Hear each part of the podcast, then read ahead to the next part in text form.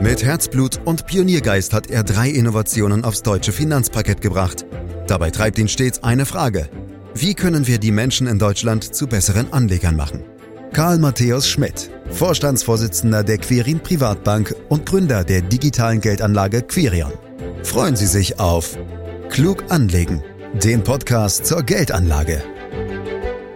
Austausch auf Augenhöhe, Schlagabtausch zu den drängendsten Themen unserer Zeit oder auch Speeddating der Top-Entscheider. Das sind die gängigen Formulierungen, wenn es um den Weltwirtschaftsgipfel der Tageszeitung Die Welt geht, der nun schon traditionell im Januar in Berlin stattfindet, diesmal zum 14. Mal. Handverlesene Gäste aus Politik und Wirtschaft diskutieren im Axel Springer Hochhaus top aktuell die wichtigsten Fragen unserer Zeit. Und erstmals war in diesem Jahr auch Martin Daut, Chef des von Karl Matthäus Schmidt gegründeten Robo Advisors Quirion mit dabei, den ich hier und heute in einem Klug anlegen Podcast Spezial statt Karl begrüßen darf. Hallo Martin. Hallo Andreas. Ja, die Gästeliste wechselt von Jahr zu Jahr, wie ich weiß. Ich habe es ja gesagt, zum 14. Mal hat es bereits stattgefunden. Wer hat sich denn diesmal blicken lassen? Auch Bundeskanzler Olaf Scholz oder hat er wegen der Leopard-Debatte keine Zeit gehabt? Ja, gute Frage, genau. Also Olaf Scholz war tatsächlich trotz Debatte um den Leopard dabei. Und interessanterweise am Tag nach seiner Teilnahme wurde dann ja auch die Lieferung bekannt gegeben. Ich glaube aber, das hat nichts mit seiner Teilnahme bei uns und unseren insistierten Fragen dazu zu tun. Außerdem waren mit Finanzminister Lindner, Justizminister Buschmann, Verteidigungsminister Pistorius, Entwicklungsministerin Schulze immerhin fünf Regierungsvertreter anwesend.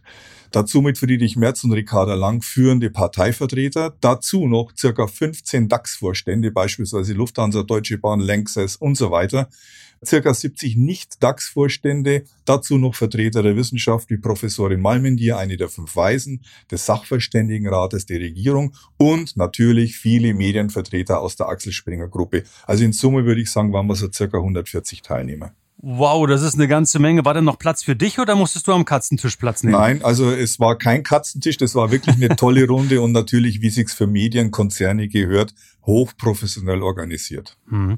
Welche Themen standen denn ganz oben auf der Tagesordnung? Naja, Titel des Gipfels war ja Umbruch und Aufbruch, Wege in eine neue Welt. Kurz gesagt ging es also um die Zukunft unseres Landes aus Sicht von Wirtschaft und Politik und die unterschiedlichen Sichtweisen dazu. Und schon direkt am Anfang wurde klar, die Wirtschaft ist besorgt über den Zustand Deutschlands. Uns fehlen also Innovationskraft, Entscheidungsfreude und Geschwindigkeit, insbesondere mit Blick auf Rüstung, Energie, Fachkräfte und die Digitalisierung. Also alles durchaus auch bekannte Themen. Wenn Deutschland wieder als Top-Player in der globalisierten Welt mitspielen will, müssen wir diese Themen dringend und mit ganzer Kraft angehen, so der Tenor. Darüber wurde dann mit unterschiedlichen Schwerpunkten mehr oder weniger kontrovers diskutiert. Das Gute, über die Dringlichkeit waren sich Wirtschaft und Politik einig, über die Lösungsmöglichkeiten und die Wege dahin definitiv nicht immer. Also geht's quasi um den Status äh, Deutschlands in der aktuellen internationalen Lage, wenn ich dich richtig verstanden habe. Und da bleibt natürlich die Frage, wer hat denn was gesagt? Was wurde konkret besprochen, Martin?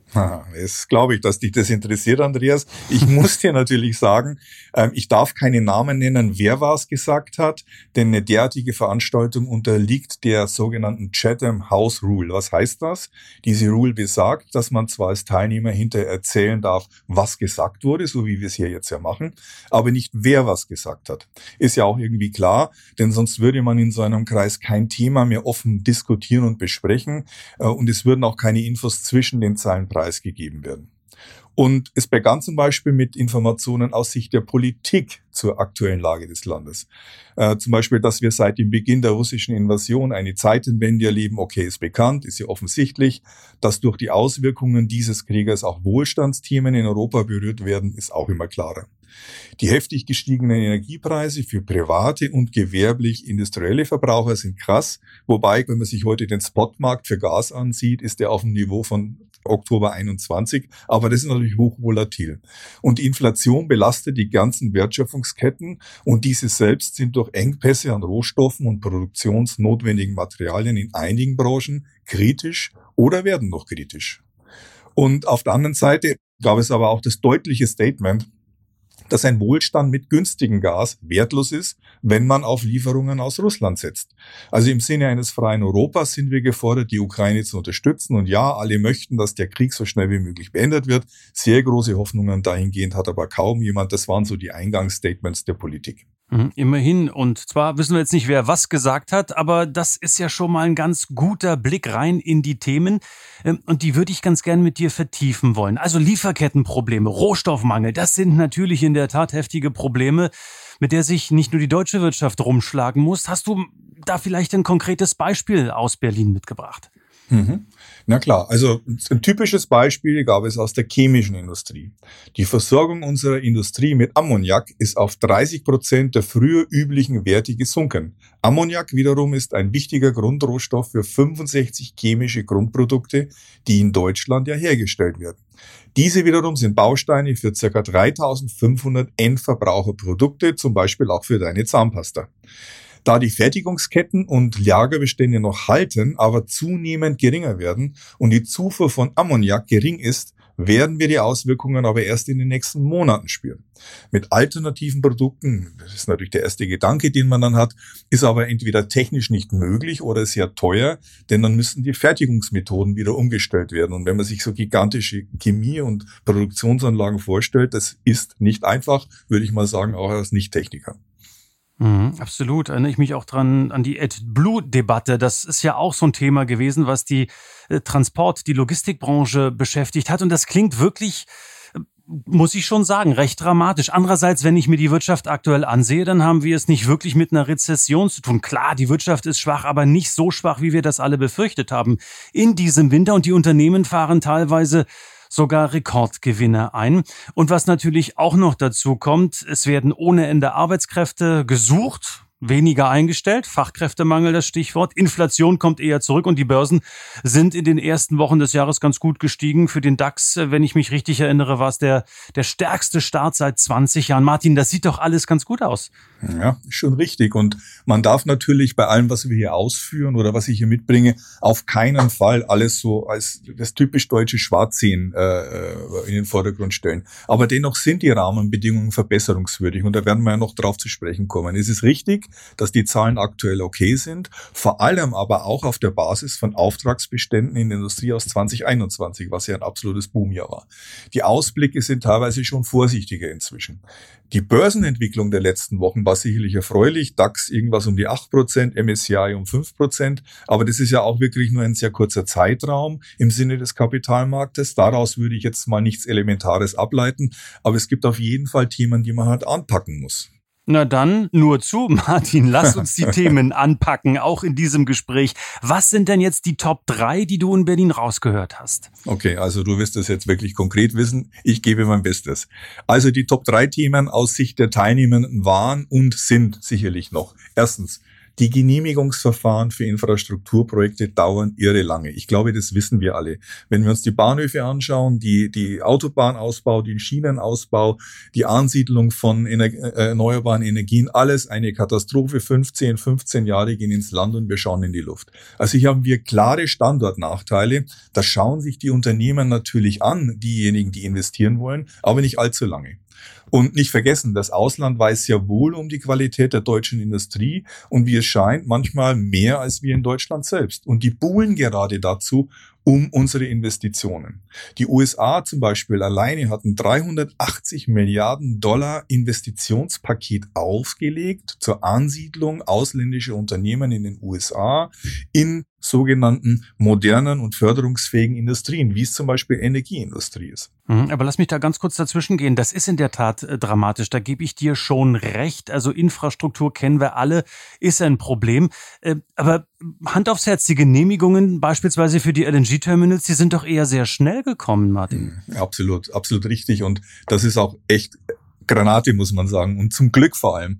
Aber es kam halt nur unter Druck und Zwang. Und nun will die Politik, und das ist die gute Botschaft wiederum, diese Genehmigungsprozesse als Referenz für zukünftige Entscheidungen, auch für andere Themen wie den Bau von Anlagen zur erneuerbaren Energie, wir denken an die Windräder, speziell auch in Bayern, Industrieprojekten, Infrastruktur wie Brücken, die Schiene und andere erforderliche Maßnahmen machen. Ich will nochmal ein Beispiel nehmen, wie das geschehen soll. Zum einen gibt's priorisierte Zusammenarbeit der Behörden. Es gibt die Einschränkung von Mitwirkungsmöglichkeiten. Das heißt, nicht jeder kann aufstehen und sagen, das passt ihm jetzt nicht, was hier passiert, sondern da wird halt mal gesagt, stopp, Ende Diskussion, wir bauen jetzt dieses Terminal. Das ist ein Staatsinteresse und das hat Vorrang. Baubeginn vor Genehmigung. Das kennen wir übrigens auch von Tesla, die das hier ganz toll gemacht haben. Auf gut Deutsch gesagt, die haben erst gebaut und dann kam die Genehmigung. Ausstattung der Genehmigungsbehörden wiederum mit Personal. Das hat ja auch mit Menschen zu tun, aufgrund mangelnder Digitalisierung. Wir kommen noch dazu. Ja, und die Digitalisierung selbst. Also es sind die Prozesse, die zusammenarbeiten müssen. Es ist ja nicht fehlender Wille. Und ich glaube, das ist eigentlich eine gute Botschaft. Das sind Themen, die man anpacken kann. Und dann müssen die Kommunen und Länder, aber auch politische Interessengruppen ehrlich gesagt damit aufhören mit der sogenannten Not in my backyard Mentalität und Politik. Das ist ein Kernproblem in Deutschland. Wir erleben es ja alle schon seit, ich würde mal sagen, Jahrzehnten dass sich zwar alle über notwendige Maßnahmen immer klar sind, aber wenn es zum Schwur kommt, jeder sagt, bitte nicht bei mir bauen. Nee, das Windrad muss wieder weg. Äh, die Solaranlage muss woanders hin und eine Industriesiedlung vor meiner Haustür bitte auch nicht. Und das dauert dann eben 15, 15 Jahre, bis alternative Standorte gefunden werden. Und irgendwann mal haben die äh, Unternehmen, ich sag's mal so salopp, die Faxen dicke und gehen halt dahin, wo es ein bisschen einfacher ist. Also hier will die Politik parteiübergreifend Position beziehen, sie will Druck machen und sich auch daran messen lassen lassen. Wie das aber gehen soll, also dieses Messen lassen vor allem, so konkret wurde es dann leider nicht. Da werden wir sehen müssen, wie das funktioniert. Ja, das ist natürlich auch ein Spiel, das haben wir die letzten Monate, Jahre gesehen. Da war oft heiße Luft äh, dabei, wenn es darum ging, was da aus Berlin kam. Äh, bin ich ja. gespannt, was am Ende daraus wird. Äh, Martin, welche Themen gab es noch? Ja, Andreas, hast das vorhin ja schon kurz angesprochen, das Thema Fachkräfte. Aktuell fehlen, sage und schreibe, 500.000 Fachkräfte. Wir haben 1,3 Millionen in Summe offene Stellen in Deutschland, in unserer Wirtschaft der viertgrößten der Welt.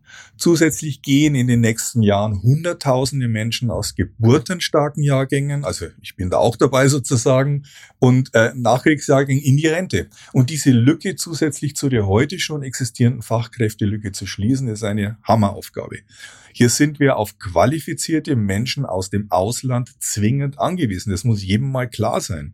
Äh, wir brauchen also eine mutige, aber sauber gemanagte Einwanderungspolitik ohne die Angst vor Populismus. Das führte dann natürlich auch zu einer sehr kontroversen Diskussion im Gremium.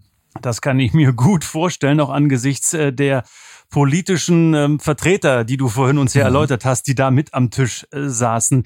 Ähm, aber äh, weil du gerade von Fachkräften gesprochen hast, äh, ich lese und höre immer wieder, dass da kaum jemand der hochqualifizierten Fachkräfte nach Deutschland mehr kommen mag, Martin. Also die gehen wohl doch lieber in die Vereinigten Staaten, nach Kanada oder auch nach China und eben nicht mehr nach Good Old Germany.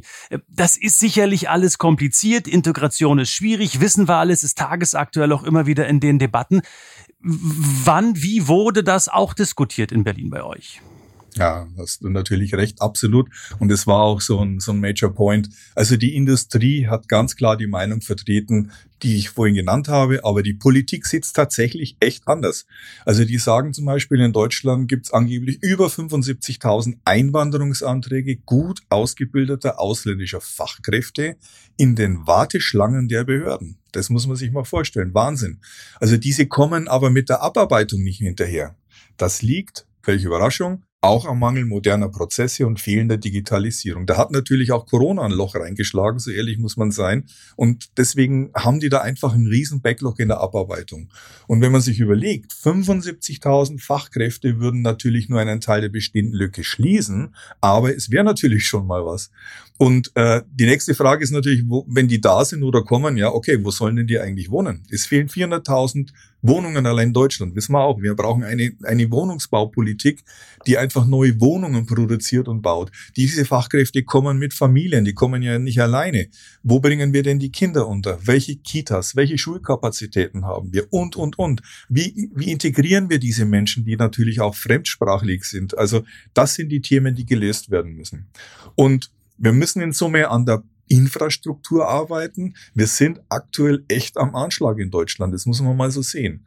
Und große Unternehmen wollen deshalb auch zum Beispiel wieder verstärkt eigene Wohnungen bauen. Man denke mal zurück ans Ruhrgebiet früher oder große klassische Unternehmen, die halt Arbeitersiedlungen, so hieß es damals, ja, in Nürnberg gibt's die natürlich auch und in Berlin und im Ruhrpott. Das wird wieder gebaut von den Unternehmen, weil sie selbst die Initiative in die Hand nehmen, das zu tun, was eigentlich der Staat oder der Rest des Marktes tun sollte. Ähm, was aber nicht geschieht.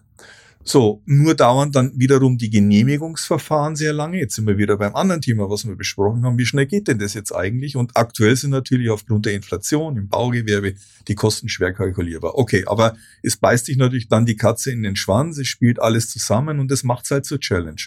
Und die Politik sagt dann aber auf der anderen Seite ganz klar, dass wir nach wie vor ein attraktives Land für ausländische Arbeitskräfte sind. Gerade auch unser Schul- und vor allem das duale Ausbildungssystem ist ja eine Referenz in vielen Ländern der Welt nach wie vor, würde ich mal sagen. Also wenn du mich jetzt sehen könntest, was du nicht kannst, weil wir einen Podcast produzieren, hättest du die ganze Zeit einen schüttelnden Kopf, Stirnrunzeln etc.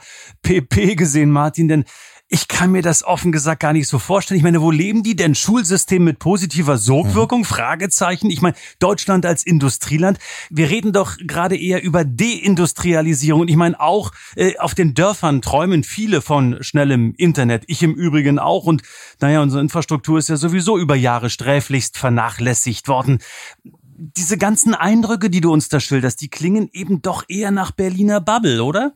Hm, hm. Ja, also kann man, ich habe tatsächlich ähm, äh, mir das auch überlegt, aber ist es, mein Empfinden ist es nicht so. Mhm. Also es wird wirklich von allen Seiten so gesehen und adressiert und vor allem von der kritischen Industrie. Und die sitzt ja eben nicht in Berlin, sondern die sitzen ja auf guter Schritt außerhalb von Berlin, mhm. sehen diese Themen, adressieren die Themen. Das Positive, was man vielleicht als die Bubble sehen würde, äh, sehen wir schon auch in der Industrie. Also die Industrie sagt nicht, dass alles Mist ist. Es die Industrie sagt doch nur, es muss jetzt mal gemacht werden. Das ist das entscheidende Thema. Und die Schnittstelle zur Berlin-Bubble funktioniert. Es ist erkennbar. Der Austausch ist extrem eng, wenn man gesehen hat, wie die Politiker mit den Vorständen umgehen und vice versa. Dann weiß man, die reden auch öfter miteinander. Da gibt es eine gewisse Vertrauens- oder Informationsbasis. Das ist gut. Ist nicht so, dass die da unten und da oben nicht wissen, was äh, da eigentlich geschieht. Die gute Nachricht ist also für mich, ist es erkannt. Die weitere gute Nachricht muss man auch dazu fügen. Es ist halt genug Geld vorhanden. Wir sind halt einfach mal ein reiches Land. Äh, die richtigen Maßnahmen und Anreize können gesetzt werden. Es gibt ein 180 Milliarden Infrastrukturprogramm plus noch die europäischen Investitionsprogramme dürfen wir nicht vergessen. Wir leben ja auch von EU-Subventionen und andere Länder auch natürlich. Ähm, wir dürfen bei aller Konzentration auf unser Land natürlich den integrierten Wirtschaftsraum Europa nicht vergessen. So die allgemeine Devise. Äh, deshalb hat das Finanzministerium auch beschlossen, ganz konkret, eng mit den französischen Kollegen zusammenzuarbeiten und fiskalische Maßnahmen und Fördermaßnahmen auf Europa-Level abzustimmen. Okay, jetzt kann man natürlich sagen, das dauert wieder ewig, aber sie tun etwas. Aber auch hier wieder die Sache, Geschwindigkeit, Time matters. Und da müssen sie sich dann messen lassen. Ich drücke hier von meinem Dorf die Daumen, dass das funktioniert, weil dann hätte ich nämlich auch irgendwann mal schnelleres Internet. Hoffen wir das Beste. Hoping the best but expecting the worst heißt es ja so schön auch immer. Und im Englischen äh, bleiben wir einfach mal Good News. Du hast also einige gute Nachrichten zusammengefasst, auch ein Stück weit Optimismus, den ich jetzt doch wieder rausgehört habe. Aber was ist jetzt die schlechte Nachricht? Naja, es ist tatsächlich, da reiten wir jetzt schon ein paar Mal drauf rum, das ist die Geschwindigkeit des Handelns. Das ist natürlich in einem Unternehmen ganz anders als in der Politik. Diese Etappen, die eine Entscheidung gehen muss, ist einfach irre. Äh, und es muss halt einfach jetzt alles schnell und konzentriert umgesetzt werden. Und da sind wir wieder bei den Ressourcen. Wake up, time is running war so die Devise äh, und auch die Botschaft der Industrie an die Politik. Und äh, fairerweise muss man schon auch mal sagen, es ist auch schon hemmend, dass sich in, seit Jahren in Deutschland so eine Anti-Industrie-Stimmung in gewissen Schichten zumindest in Deutschland breit macht. Äh, und die muss halt einfach auch mal kapieren, diese Schicht. Für eine funktionierende Gesellschaft brauchen wir dringend eine starke Industrie, die auch hier investiert. Es geht ja nicht um 70 Prozent Industrialisierungsquote. Die tun ja alle so, als wenn bei uns nur noch die Schlote rauchen würden irgendwann, äh, wie vor 200 Jahren. Aber das stimmt ja nicht. Es geht um moderne und äh, Jobs wie in Engineering, in der Forschung, in der Produktion, in Umwelt, Gesundheitstechnik, Energieversorgung, IT-Infrastruktur, also ehrlich gesagt alles, was ein modernes Leben ausmacht für die Zukunft. Und da muss man schon auch mal dann der Industrie die Möglichkeit geben zu sagen, nicht fünf Jahre auf eine Investition warten zu müssen oder auf eine Entscheidung, ob da eine Energieanlage gebaut werden kann. Das ist immer das gleiche Thema, die Geschwindigkeit der Entscheidung ist entscheidend. Ja, aber nochmal, wie soll denn das konkret verändert werden? Ich meine, der Zustand der Berliner Verwaltung als Beispiel ist ja nun legendär und zwar im negativen Sinne, ja. Äh, in einigen Regionen ist man stolz äh, bei den Behörden, wenn man die Faxnummern von vierstellig auf fünfstellig umstellt und das reibungslos geschafft hat. Hey, wie will man diese modernen Jobs schaffen bei diesen Rahmenbedingungen? Hm, okay, also als Wahlberliner sozusagen äh, bin ich natürlich genau der Richtige für die Diskussion. Ich habe das erlebt hier mit meinem Zweitwohnsitz, das ist echt super. Aber da reden wir mal nicht drüber. Es, es gibt tatsächlich Investitionsprogramme für Ansiedlungspolitik in zig Milliardenhöhe für alle möglichen Themen, ähnlich dem US-Programm. Okay, nicht auf diesem Level, aber unser Land ist ja auch ein bisschen kleiner und so weiter. Das passt schon alles, finde ich. Aber zusätzlich muss man die Ausschreibungsverfahren ganz konkret für Ansiedlungspolitik verändern. Nicht mehr lange Jahre äh, Mega-Ausschreibung, Bestellprozesse, sondern Definition eines Standards, also das war dann auch die Diskussion, wie macht man das? Definition eines Standards, freier, flexibler und sozusagen dezentraler Einkauf der Lösungen unter marktwirtschaftlichen Gesichtspunkten. German Speed hat die Politik das genannt. Konkret. Es gibt eine Behörde in Deutschland, die nicht genannt werden will, aber die sehr wichtig und sehr groß ist und die hat 3000 Beschäftigte. Und die haben innerhalb von zehn Monaten sich komplett digitalisiert. Jetzt kann man natürlich sagen als Industrievertreter oder Wirtschaftsvertreter, naja, das ist ja jetzt eine hohe Kunst. Also ich muss sagen, nach dem, was ich da gehört habe, das ist echt eine Leistung für so eine Behörde. Und fairerweise muss man sagen, ich möchte mal sehen, ob ein Unternehmen mit 3000 Mitarbeitern sich in zehn Monaten digitalisiert. Also die Historien sind ja ganz anders, äh, deswegen kann man das so nicht vergleichen. Die kommen ja vom Fax auf Digitalisierung in zehn Monaten und Unternehmen über lange Jahre äh, sozusagen investieren können. Respekt. Möglich wurde das genau dadurch, dass der Amtsleiter, respektive der Bundesminister, der sozusagen dieser Behörde vorsteht, äh, entschieden hat, dass man jetzt nur noch in einem kurzen Entscheidungsweg die Standards für die Software, die eingesetzt werden muss, und die Hardware definiert und die vielen dezentralen und lokalen Behörden oder Amtsleiter, glaube ich, heißen die, dann lokal einkaufen können, was dazu geführt hat, dass natürlich schon unterschiedliche Preise, der eine hat mehr, der andere hat weniger gezahlt und so weiter. Aber diese Optimierung, die vorher war, vorher hat man optimiert auf den Einkauf, jetzt hat man optimiert auf die Zeit. Und siehe da, in zehn Monaten war das Wunderwerk geschaffen. Mag sein, dass das im Nachrechnen vielleicht, keine Ahnung, fünf oder zehn Prozent mehr gekostet hätte als früher, aber es war halt einfach in zehn Monaten da und als reiches Land sage ich, jetzt ist der Fokus auf die Zeit zu legen und nicht auf die Kosten, denn Geld haben wir. Und dadurch wurden diese Beschaffungsprozesse enorm verkürzt. Aber fairerweise, jetzt muss man auch sagen, das ist jetzt nur die teilweise Lösung, weil jetzt ist diese Behörde natürlich digital unterwegs, aber die Nebenbehörde nicht. Wenn die jetzt miteinander reden wollen, dann brauchen die das Fax. Und das im Jahre 2023. Und ich glaube, gestern oder vorgestern kam ja die Bundesnetzagentur in Deutschland mit einer sehr großen Faxausschreibung. Das kommt ja nicht von ungefähr. Das kommt nicht daher, dass die Netzagentur nicht digitalisiert ist, sondern dass die genau weiß, dass sie an ihren Schnittstellen Faxe braucht von anderen Behörden und Auftraggebern. Das ist halt einfach mal so und deswegen müssen wir investieren in diese gesamte Struktur. Weil sonst ist es nämlich so, die Amerikaner investieren 380 Milliarden, legen das Geld hin, legen die Fläche und, das Baugebiet hin. Wir stehen in einem marktwirtschaftlichen Wettbewerb um die besten Ressourcen in der EU und der Welt. Und äh, deswegen brauchen wir trotzdem einen engen Schulterschluss, das ist schon klar. Und wertemäßig müssen wir auch zusammenarbeiten. Aber wir haben hier echt Druck, schneller zu werden. Das klingt ehrlich gesagt alles ganz gut, aber einmal musste ich trotzdem lachen bei dem Wort German Speed. Da habe ich an euren Flughafen in Berlin gedacht und gedacht, okay, da passt auch wieder irgendwas nicht so ganz zusammen, Martin. Ähm, Gab es denn auch mal richtig Streit äh, bei eurem Weltwirtschaftsgipfel und Treffen? Ja, also ich würde jetzt mal sagen, richtig Streit, nicht wie wir beide uns jetzt streiten würden oder, oder vorstellen würden, wie ein Streit funktioniert. Das geht natürlich schon auf einem anständigen Niveau ab auf der einen Seite, aber die Worte waren schon klar. Also die Interessenslagen waren klar, es wurde offen diskutiert und äh, manche Sachen konnten in einer halbstündigen Diskussionsrunde, die ja zu diesen Themen, dann waren irgendwie 20 Themen in Summe, äh, nicht final durchdrungen werden. Aber Fachkräftethema und Energiepolitik, da waren die größten Spannungen zu sehen. Dann bleiben wir doch kurz bei der Energiepolitik. Was waren denn da die heiklen Punkte? Und lass mich mal kurz tippen. Ich würde da auf die bisherige Abhängigkeit von russischem Gas und auf den Streit zwischen Atomkraft und den erneuerbaren Energien tippen. Liege ich da richtig? Du liegst richtig. Äh, und es geht noch ein bisschen weiter. Also zum einen will man das Land, also die Politik will das Land schnellstmöglich voll auf erneuerbare Energien umgestellt haben. Also man spricht da von den 2030er Jahren. Aber man ist sich ehrlich gesagt, und die Diskussion war ziemlich witzig, äh, nicht mal einig zwischen Industrie, Wirtschaft und, und, und äh, den Energieversorgern, die dabei waren und so weiter, wie viel Energie man in 10 oder 15 Jahren wirklich braucht, weil das sind ja die Zeiträume, über die man spricht. Wir können ja nicht davon träumen, in drei Jahren äh, unsere Energie zu verdoppeln. Das ist völlig utopisch. Also die Diskussion war, brauchen wir dann 1400 Terawatt oder eine Verdoppelung, also es wäre eine Verdoppelung zu heute, oder brauchen wir eine Verdreifachung? Das ist schon mal ein Riesenunterschied. Ja? Also das heißt irgendwie, keine Ahnung, eine Verdoppelung der gesamten Energieproduktion in Deutschland. Ähm, Atomenergie wird ja von der Politik pauschal ausgeschlossen, obwohl viele Wirtschaftsvertreter die als sauberste Möglichkeit sehen, zumindest im Gegensatz zu den Kohlekraftwerken von heute.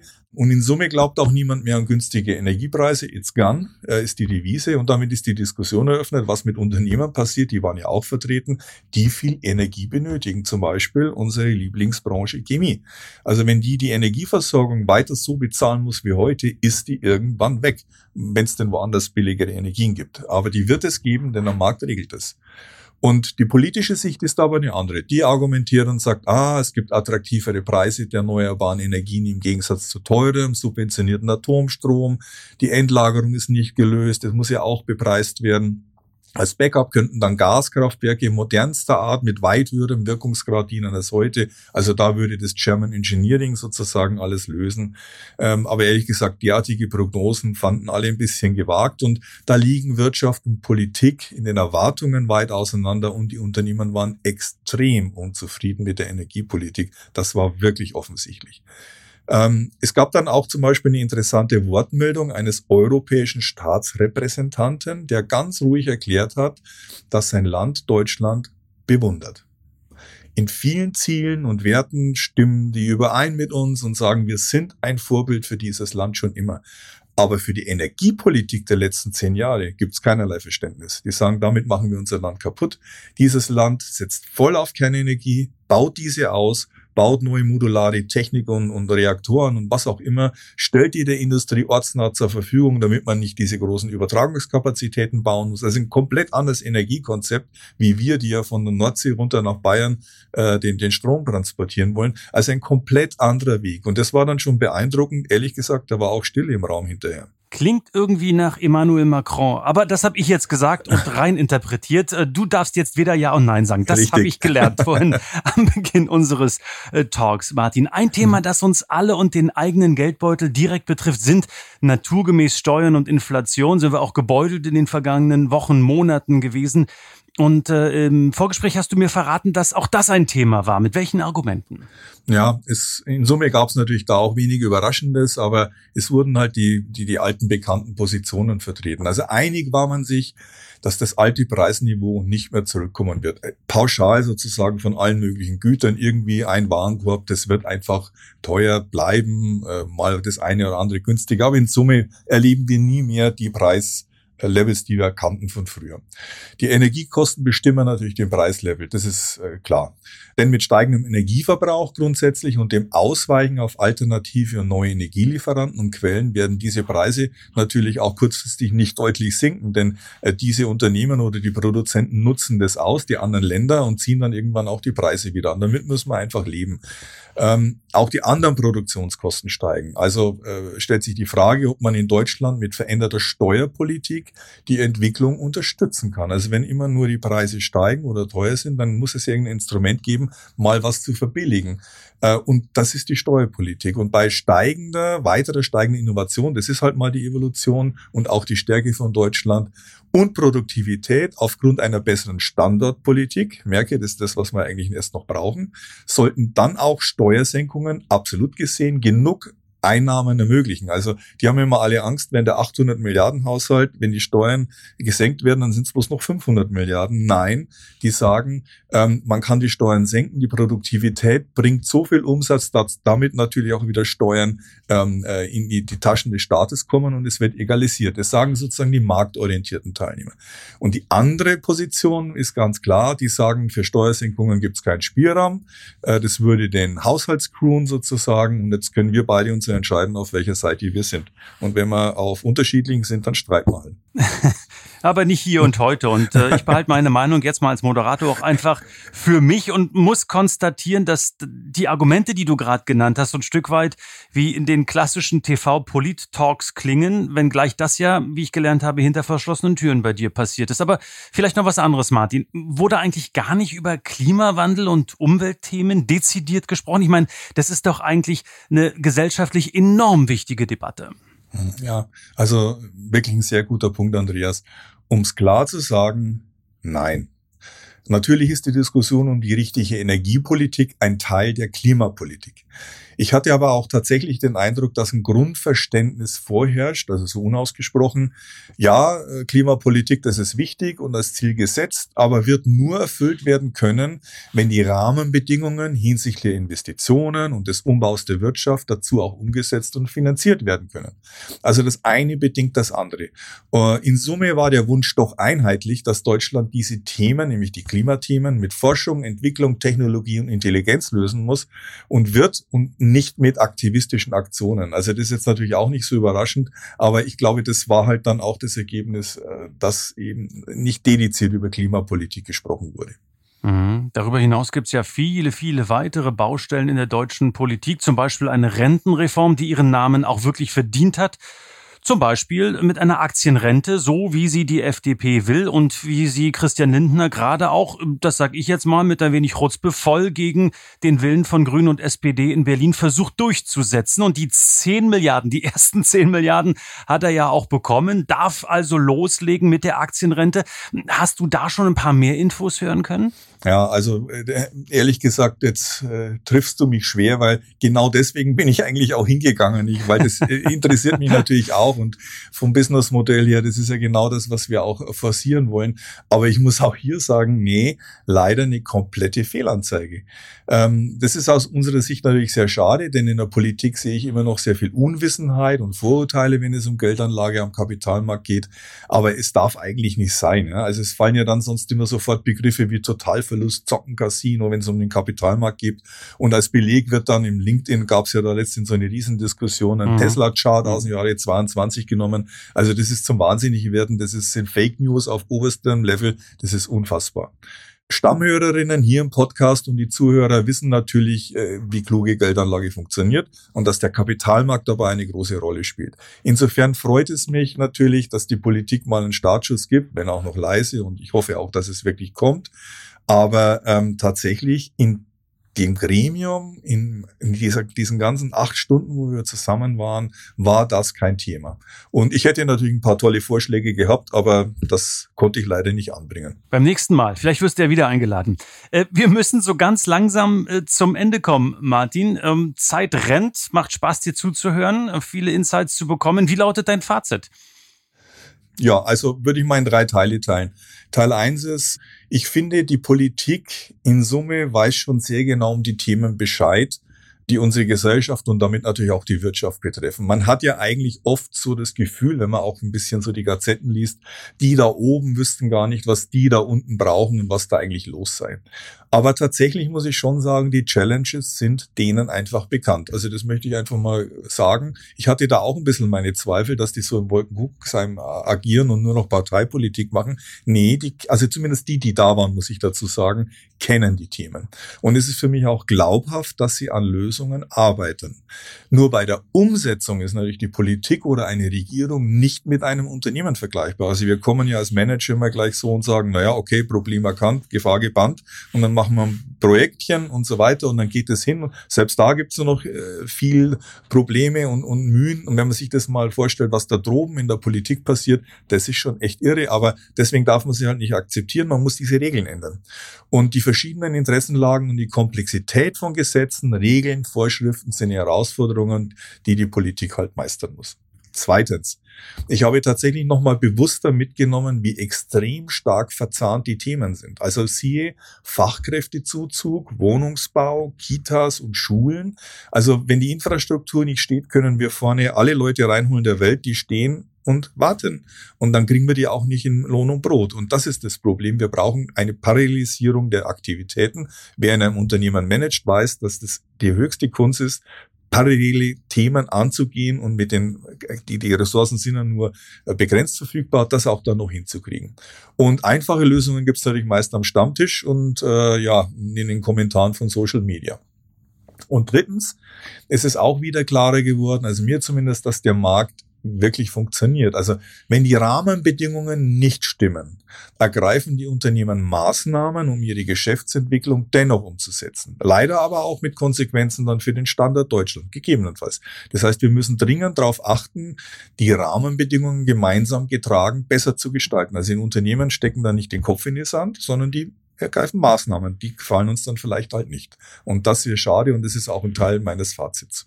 Boah, das waren jetzt aber wirklich viele, viele Infos, Analysen, auch Meinungen hast du mit reingepackt, fand ich enorm spannend. Ähm, was soll hängen bleiben, Martin? Wenn du das jetzt alles in eine Prioritätenliste packen müsstest, wie sehe die Reihenfolge aus? Na gut, also ich habe einen Plan.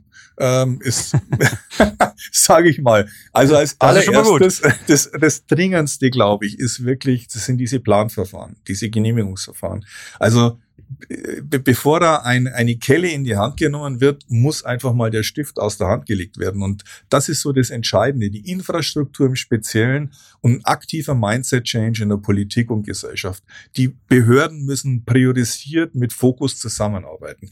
Die Mitwirkungsmöglichkeiten müssen jetzt einfach mal reduziert werden. Das heißt ja nicht, dass man geschäftsschädigende oder umweltschädliche Themen macht. Aber es muss halt einfach mal schneller entschieden werden. Die Leute müssen wissen, dass ich Umwelt nur schützen kann, wenn ich dann auch entsprechend Geld dafür habe. Zweitens, dadurch Aufbau der Infrastruktur, Verkehrswege, Energietrassen, Kommunikationsversorgung und Wohnungsbau. Drittens, damit fördert man dann den Zuzug von Fachkräften, nicht nur Technologie, auch Gesundheitswesen, wofür wir eben diese Menschen alle brauchen. Dies ermöglicht viertens der Industrie neue Investitionen am Standort Deutschland und damit die Einführung neuer Technologien. Und fünftens, dies festigt Wachstum in den richtigen Themen, Solidität der Finanzen, Steuereinnahmen und Investitionen in Zukunftsbereiche wie Klima. Und dann beginnt halt der positive Kreislauf, aber wir müssen jetzt einmal diesen gordischen Knoten innerhalb von zehn Jahren, würde ich sagen, durchschlagen. Und es beginnt morgen damit, dass die Planverfahren verändert werden. Hauptsache erleben wir das beide noch. Ich meine, ich bin im Podcast, ich sehe nicht, wie alt du bist, aber hoffentlich erleben wir es noch, Martin. Ähm, ich drücke uns beiden uns allen äh, die Daumen. Ähm, abseits der Fakten, die du uns geschildert hast, abseits der Inhalte, erzähl uns vielleicht doch noch am Ende dieses Podcasts ein Stück weit mehr, wie man sich so eine Zusammenkunft vorstellen kann. Also Habt ihr gestanden? Habt ihr gesessen? Warst du in der Nähe von dem einen oder anderen Politiker? Was gab's zu essen? Was gab's zu trinken? Und erzähl uns, ob das in unserem zunehmend digitalen Zeitalter überhaupt noch sinnvoll ist. Ja, also das ist äh, toll, diese Frage, weil tatsächlich, wir haben ja auch eine Corona-Zeit hinter uns und da ist es halt nicht mehr ganz so üblich mit diesen Veranstaltungen. Ich muss sagen, ich gehe jetzt relativ wenig auf Veranstaltungen, aber für mich war das ganz toll und ich habe, muss sagen, auch tatsächlich wieder meinen Anzug rausgeholt und die Krawatte und äh, bin da ganz formal und formell hingegangen, aber es hat mal wieder wirklich Spaß gemacht. Das muss man mal so sagen. Also Menschen zu sehen, Menschen in die Augen zu sehen, da entsteht ja auch ein Vertrauen und dergleichen. Also man sieht, finde ich, wie elementar das für eine Gesellschaft ist. Und nicht nur für mich, sondern natürlich auch für den Rest der Gesellschaft. Und diese persönlichen Gespräche, der Dialog, der offene Austausch, es ist wirklich wertvoll. Und man agiert ja mit physischer Zusammenkunft ganz, ganz anders als in digitalen Formaten. Ne? Also wenn man das jetzt digital gemacht hätte, ich weiß nicht, was dann, äh, ob da die Stimmung, die, die, die Emotion rüberkommt, äh, das ist einfach wirklich nochmal was ganz. Da geht halt ein Raunen durch den Saal, wenn da Aussagen getroffen, dann weiß man schon, ah, die Stimmung ist dann doch anders als die von demjenigen, der es vorträgt. Und Vertrauen kann man auch nur gewinnen, wenn man Menschen mal direkt in die Augen sehen kann. Und tatsächlich, wenn die auch nur zehn Meter weg sind, das ist schon mal echt toll, sowas zu hören und zu sehen. Und in der Tat, wir waren relativ eng zusammen, das muss man schon sagen. 140 äh, Leute in einem Raum, der auch toll ausgestattet war, aber trotzdem, äh, man hat schon echt Kontakt gehabt zu Menschen. Und Essen? Ähm, Gab es ein Rinderfilet oder willst du uns, darfst du uns das nicht sagen, okay. während wir ja. hier alle über Grillen künftige Nudeln äh, reden, die da ja mit drin sein sollen? Na, kommen wir zu den spannenden Themen, dem Essen, genau.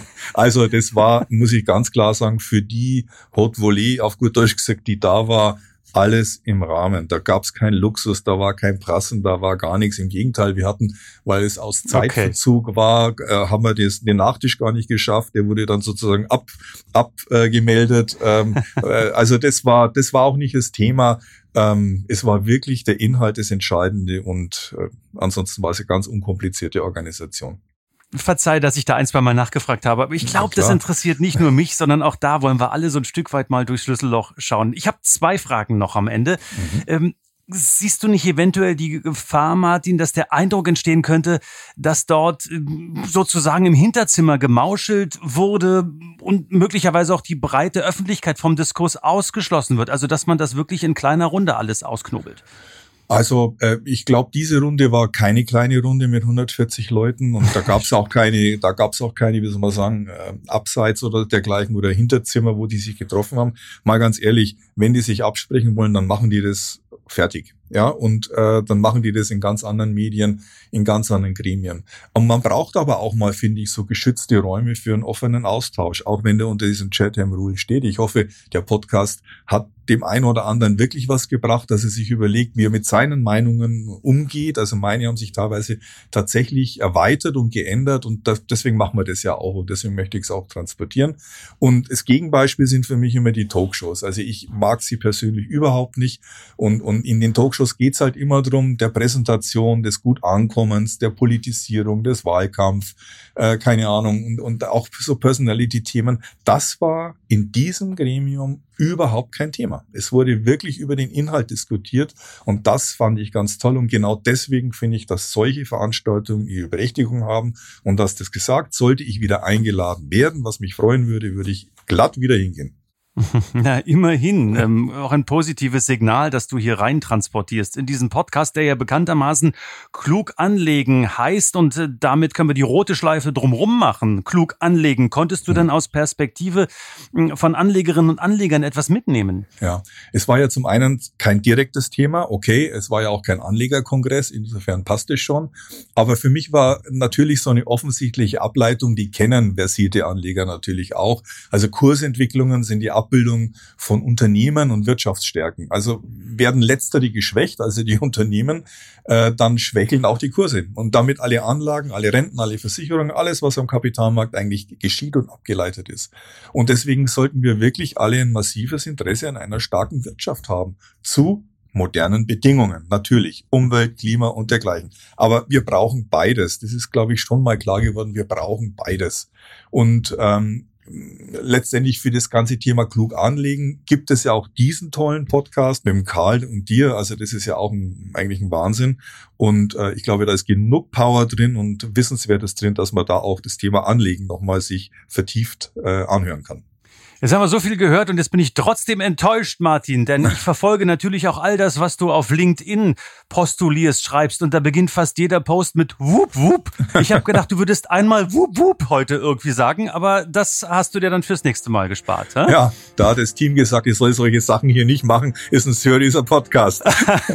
und ich bin sehr froh, dass ich nach fast 150 Folgen dieses Podcasts heute kein einziges Mal Karl zu dir gesagt habe. Dankeschön an Martin Daut für die spannenden Einblicke in den Welt Weltwirtschaftsgipfel in diesem Podcast. Im Übrigen ja eine Sonderfolge, ich habe es eingangs erwähnt, von Klug anlegen, den wir eben auch mal außer der Reihe produziert haben. Den nächsten gibt's dann selbstverständlich wie gewohnt am Freitag mit Karl Matthäus Schmidt. Für hier und heute sage ich herzlichen Dank fürs Lauschen.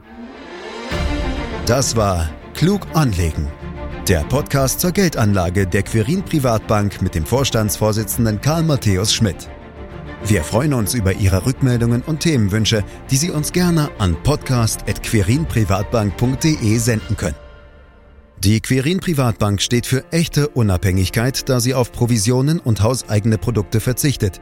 Das innovative Anlagekonzept Markt, Meinung, Wissen beruht auf bewährten Erkenntnissen der Finanzmarktforschung und investiert frei von Prognosen in den weltweiten Kapitalmarkt. Die Bank unterstützt interessierte Anleger bei der Altersvorsorge und dem langfristigen Vermögensaufbau. Mehr Informationen erhalten Sie unter querinprivatbank.de.